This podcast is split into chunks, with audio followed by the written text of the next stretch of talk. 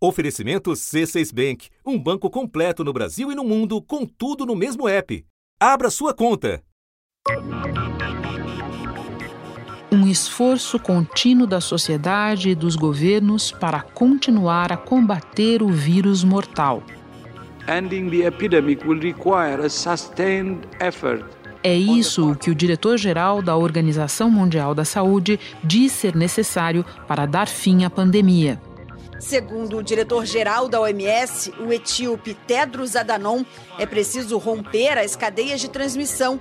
E isso só é possível com testes, isolamento e rastreamento de contatos dos infectados. O rastreamento começa a ser estudado com mais cuidado por vários governos como uma das estratégias de saída do isolamento social e reabertura da economia. This kind of contact tracing is happening across the country and the world. Com a tecnologia como aliada. Na China, em algumas regiões, em algumas cidades, as pessoas só estão podendo circular, e isso é controle feito pela polícia, mostrando o telefone com um código QR. E aí é o seguinte, se, se o código tiver verde, você pode passar. O policial vai lá e vai fiscalizando.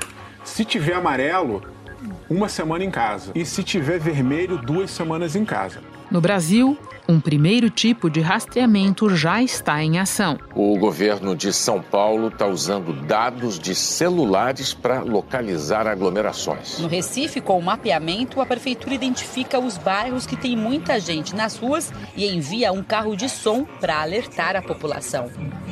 No Rio de Janeiro, uma tecnologia nova promete combater essas aglomerações. Uma central da prefeitura está recebendo a localização dos sinais de celulares para descobrir onde tem muita gente reunida. Mas o novo ministro da Saúde, Nelson Teich, defende um uso mais amplo. Colher esse dado ao longo do tempo é fundamental.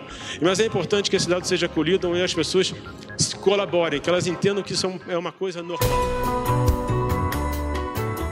Da redação do G1, eu sou Renata Loprete e o assunto hoje é rastreamento ao lado da testagem em grande escala, é a providência considerada essencial para uma saída segura do isolamento social.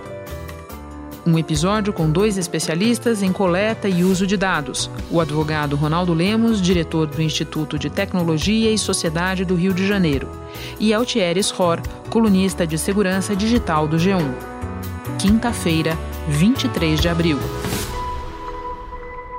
Ronaldo, existem vários tipos de uso no combate à Covid-19 de dados coletados em aparelhos celulares. Para começar, pode nos contar quais são os principais? Renata, tem pelo menos três tipos de modelos de coleta de dados de celular para combater a Covid-19. O primeiro, né, que é o mais básico, é você utilizar somente dados agregados e anonimizados. O é, que, que significa isso? Aqui não interessa a trajetória do indivíduo. Você não está preocupado onde cada pessoa foi. Você está muito mais preocupado com o agregado do coletivo, né, o comportamento de uma determinada região da cidade, um bairro e assim por diante. E o resultado né, desse tipo de análise ele é um mapa de calor, aquele heat map, que você olha para o mapa, você não enxerga pessoas, você enxerga, por exemplo, a cor vermelha, onde tem mais aglomeração e deslocamento, a cor amarela, onde tem menos, e a cor verde, onde as pessoas ficaram em casa, por exemplo. Segundo modelo, aí você já parte para análise do indivíduo. Aí interessa saber, é, por exemplo, é, com quem o indivíduo se encontrou, onde ele foi, os lugares onde ele esteve e assim por diante. Esse monitoramento ele cria uma espécie de mapa social, né? Ele mapeia todos os contatos que as pessoas tiveram e se alguém é identificado como é, portador da Covid-19, você tem como fazer o caminho contrário e achar todas as pessoas com quem aquela pessoa teve contato. Por isso que esse modelo é chamado de rastreamento é, de contatos, né? Contact Tracing. E o terceiro modelo é, é basicamente igual ao segundo, só que é, ele dá um passo além. Ele, por exemplo, publica em redes sociais é, quem é que teve a Covid-19. Você não só analisa a rede contrária, né, faz o caminho inverso para ver com quem aquela pessoa se encontrou, mas você também publica falando, ó, fulano está com Covid. Então eu agora te peço que nos explique para que serve cada um desses três modelos no contexto da pandemia. Olha, o, o primeiro modelo né, de dado agregado e anonimizado, de mapa de calor, ele serve para criar índices. Né? Então, ele serve, por exemplo, para medir é, qual é o índice de pessoas que estão observando o distanciamento social. E esse índice pode ser aplicado para um bairro, para uma cidade, para uma região do país ou para o país todo. Então, é uma ferramenta útil porque é, estatisticamente recomenda-se que o distanciamento social seja de no mínimo 70%. Nós precisamos chegar a 70% uh, ah, do grau de condicionamento das pessoas em casa para permitir que possamos ter números mais baixos uh, das pessoas infectadas e reduzir também a expectativa de óbitos. Então, todos os modelos geralmente pregam que se você tiver 70% de distanciamento social é, ou mais por pelo menos 14 dias, você tem ali um, uma redução significativa na chamada curva, né? Você consegue diminuir bem ali a propagação da Covid. O segundo modelo, ele foi usado, por exemplo, pela Coreia do Sul, que estava com uma curva muito elevada de contaminações e para reduzir essa curva apostou nesse segundo modelo conjugado com um grande número de testes. Que a Coreia do Sul agiu muito rapidamente no começo da pandemia, oferecendo um grande número de testes e isolando pacientes com sintomas. A disseminação do vírus parece estar sob controle por lá. Na última semana, por exemplo, menos de 50 casos foram reportados. Hoje, o país registra 10.500 pessoas infectadas. E esse segundo modelo ele só funciona bem se você tiver conjugado com os testes. Por quê? Porque não adianta nada você medir e rastrear o contato que as pessoas tiveram se você não souber se a pessoa está doente ou não.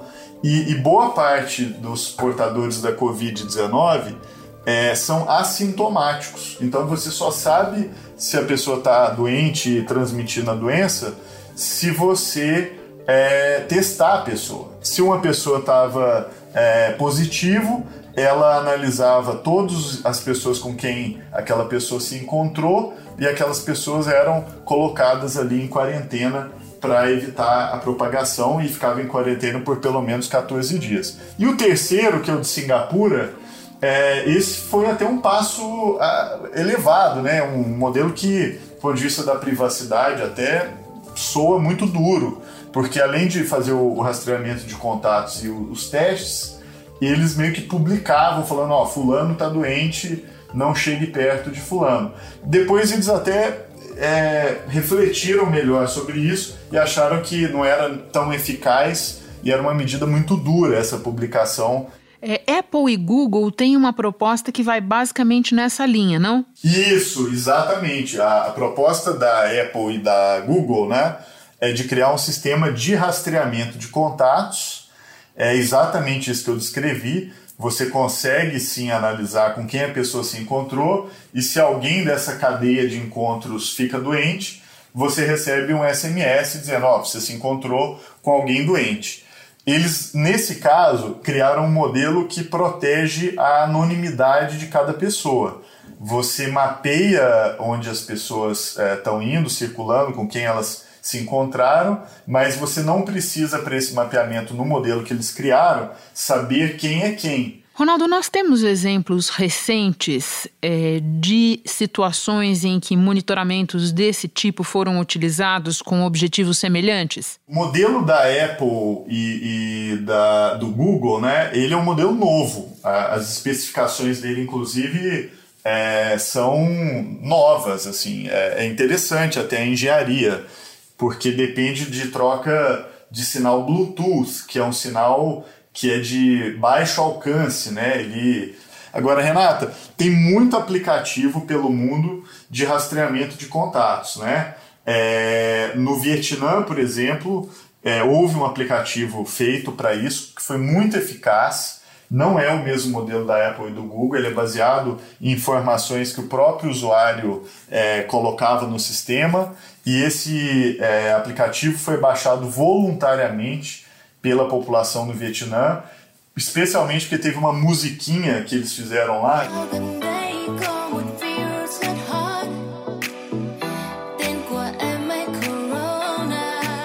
Tem muito engraçada, muito interessante, que eu acho que deveria até ser traduzida para o Brasil, que fazia uma dancinha lá que ensinava como é que lavava as mãos e no fim falava do aplicativo e o aplicativo viralizou. Virou o aplicativo mais baixado, inclusive, nas lojas de, de apps lá da, do Vietnã. Toda vez que a gente fala de coleta e compartilhamento de dados obtidos via celular, vem imediatamente a discussão sobre privacidade do usuário e também a discussão sobre o que a lei permite fazer. Então te pergunto: existe motivo para essa preocupação? E mais, o que diz a lei atual? Olha, motivo tem, tem que ficar preocupado também, porque essa questão é, pode ser usada para coisas muito benéficas, né, como é, evitar milhares de mortes da Covid, porque essa tecnologia é eficaz, como mostra o exemplo da Coreia, mas a questão da privacidade ela é muito importante, porque é, o, o, como essa tecnologia é muito poderosa, ela pode ser usada também para finalidades é, não desejáveis e, e, inclusive, muito nocivas, tanto para os indivíduos quanto para a sociedade. Então, o que, que acontece? É, o Brasil, felizmente, em 2018, aprovou a chamada Lei Geral de Proteção de Dados. O objetivo da lei é estabelecer uma série de regras que empresas e organizações terão que seguir para permitir que o cidadão tenha mais controle sobre o tratamento que é dado às suas informações pessoais. Que é uma legislação que tem o mesmo nível de proteção da Europa. É uma legislação inspirada pelo modelo europeu. E essa lei brasileira, ela é, é bastante detalhada com o que pode ser feito ou não com os dados, e ela confere ali uma série de salvaguardas para evitar que dados sejam utilizados de forma errada, de forma a prejudicar, vigiar é, ou de qualquer forma invadir a privacidade das pessoas. Agora a questão é que essa lei ela está com a vigência dela, né, programada para começar em agosto de 2020. Mas apesar disso, já é uma lei que funciona e serve de parâmetro hoje para a tomada de decisão, inclusive dos atores privados e públicos, sempre que forem é, utilizar dados, por exemplo, para combater a questão da Covid ou para qualquer outro tipo de dado. Ronaldo, e por fim, eu quero falar de uma parte dessa história que tem a ver com tecnologia, mas também tem a ver com o material humano. Nos Estados Unidos, por exemplo, está em curso nesse momento uma discussão sobre a necessidade de contratar praticamente um exército de pessoas que vão fazer a parte humana do rastreamento, digamos. É, encontrar pessoas, entrevistar pessoas, é, tudo no sentido de é, identificar, refazer o caminho do vírus vírus. O que, que já se sabe é, sobre como isso terá que ser feito? Quer dizer, é, contratações, é, uso de é, é, funcionários já existentes no sistema de saúde. O que, que a gente já sabe sobre a parte humana do rastreamento? Olha, Renata, a, a parte humana é muito importante, né? especialmente na área de saúde, né? O, o, o, profissional de saúde, mais do que nunca, é, tá na linha de frente e dele depende é, a, a vida de milhares de pessoas, né? Então é muito importante. Agora, do ponto de vista de rastrear contatos, o, a capacidade humana é, não se compara com esse tipo de dado que você pode obter de celular, né? É que é uma outra parte, é uma outra parte do trabalho, né, Ronaldo? Não é à toa, por exemplo, que o Centro de Controles de Doenças dos Estados Unidos tem uma unidade de inteligência eh, desde sempre voltada para isso. A questão agora me parece ser é que eh, esse tipo de coisa vai ter que ser feito numa escala muito maior que a gente não conhecia até aqui. Muito maior e o meu receio, inclusive, é que isso veio para ficar, você entendeu? Esse aplicativo da Apple, do Google e talvez outros, é, muito provavelmente eles não vão embora não depois da, da epidemia. E isso traz preocupações. Inclusive, esses aplicativos de monitoramento de saúde, etc., podem passar a ser exigidos por governos quando a gente for cruzar fronteiras, né? Então, vai viajar para um determinado país, o país exige saber é, a sua cadeia o de seu contatos. prontuário e a sua cadeia Isso. de contatos e o seu prontuário. Então você tem que demonstrar que você está com boa saúde e mais do que isso, demonstrar que você não encont se encontrou ali no caminho com pessoas que pudessem estar com alguma doença infecciosa. Então isso pode virar um novo normal e, e óbvio que isso me preocupa, especialmente porque dado de saúde é um dado muito íntimo, né? É, é o dado, inclusive, que na nossa própria lei geral de proteção de dados ele apontado como chamado de dado sensível, que merece um nível de proteção ainda mais forte do que outros tipos de dados, o que faz todo sentido, porque o dado da saúde, por exemplo, pode ser usado para tomar decisões sobre emprego com relação à pessoa, empregabilidade, pode ser tomado com relação a, ao, ao valor que a pessoa vai pagar de seguro saúde, se é mais barato, mais caro. E agora, se ela vai poder viajar ou não, ou, ou coisas do tipo. Então, é um dado realmente muito delicado e, e que trivializar a, a análise e compartilhamento desse dado para a sociedade não é uma boa ideia, não. Então, ele precisa ser bem protegido. Ronaldo, muito obrigada por todas as tuas informações. Bom trabalho para você em segurança na sua quarentena. Obrigado, Renata. Altieres, eu falava há pouco com o Ronaldo sobre os dois principais tipos de monitoramento usados no combate à Covid. O de localização de aglomeração de pessoas e o de dados pessoais da circulação de indivíduos. As tecnologias por trás desses tipos funcionam de maneira diferente. Pode explicar? Cada tecnologia ela é pensada para resolver um tipo de problema. Né? A questão do monitoramento pelas torres de celular, ela na verdade não foi pensada como uma tecnologia de rastreamento em si. Né? Ela é o resultado do próprio funcionamento da rede de celular. Porque quando você está conectado com o seu celular, ele tem que estar tá em alguma torre. E essa torre está em algum lugar né, no planeta. Então é automático que a operadora saiba em qual torre você está conectado. E quando ela junta com alguma outra informação é, das demais torres, ela consegue fazer o processo de triangulação e aí você calcula uma localização estimada, dizem 200 metros, mas há quem diga que isso é um pouco otimista, que seja pior ainda a margem de erro. Mas não é uma informação de localização específica, né? é uma derivação do funcionamento da rede de telefonia. O GPS, por sua vez, ele já é uma informação de localização mesmo, né? E aí ele é uma informação que o seu celular precisa enviar para um servidor para ser processada, porque o seu celular ele só tem a informação da sua localização, ele não tem a informação da localização das demais pessoas. Então, para que haja essa comparação de um serviço, né, de uma localização de um celular com o outro, isso tem que ser comparado em um servidor que vai processar e verificar, ó, esse celular aqui estava próximo desse aqui, e então houve esse contato ou não houve esse contato, enfim. Já quando você fala em uma tecnologia de Bluetooth, o que você tem é um celular comunicando a sua existência para o outro.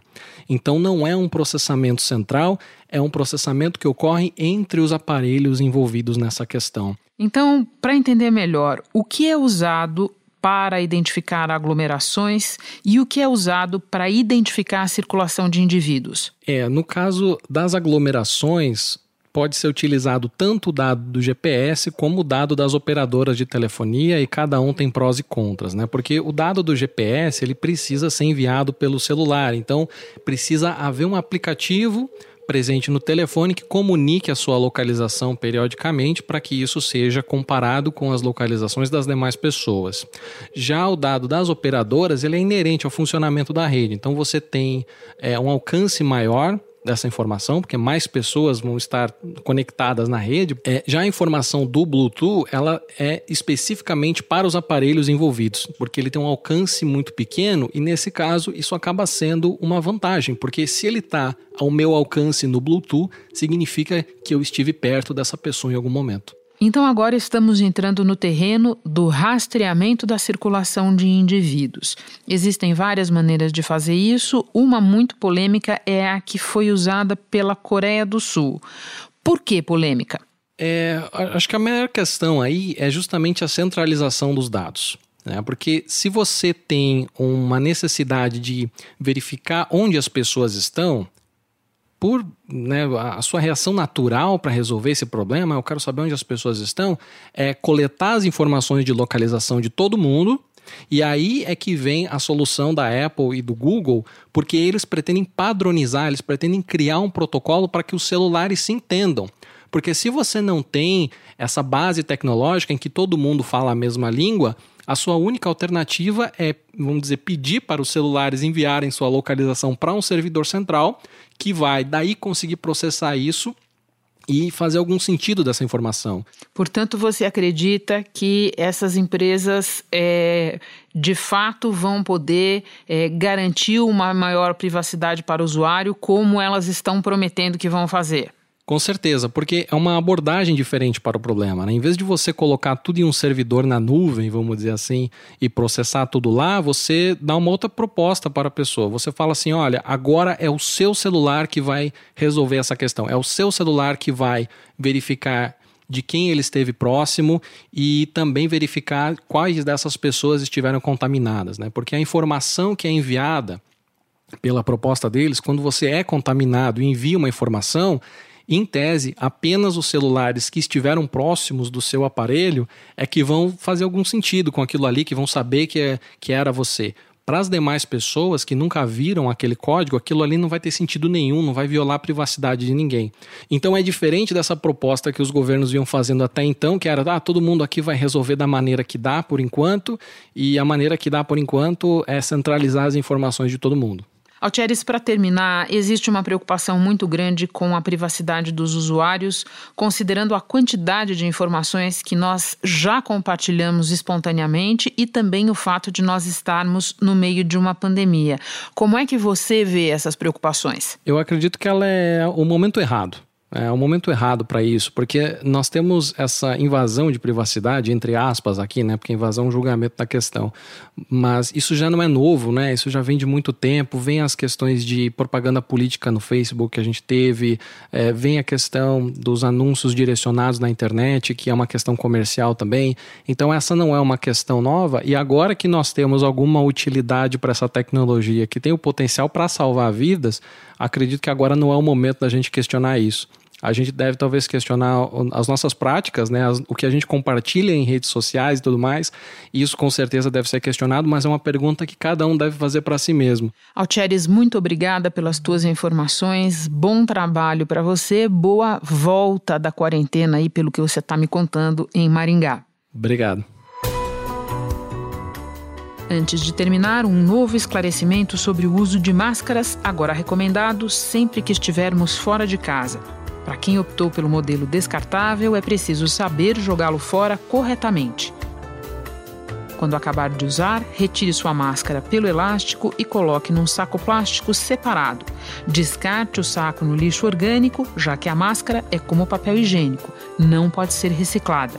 E nunca esqueça, depois lave muito bem as mãos. Este foi o assunto, podcast diário disponível no G1 e também nos aplicativos Apple Podcasts, Google Podcasts, Spotify, Castbox, Deezer. Nos aplicativos você tem a opção de assinar a gente e assim ficar sabendo toda vez que tiver novo episódio. Eu sou Renata Loprete e fico por aqui. Até o próximo assunto.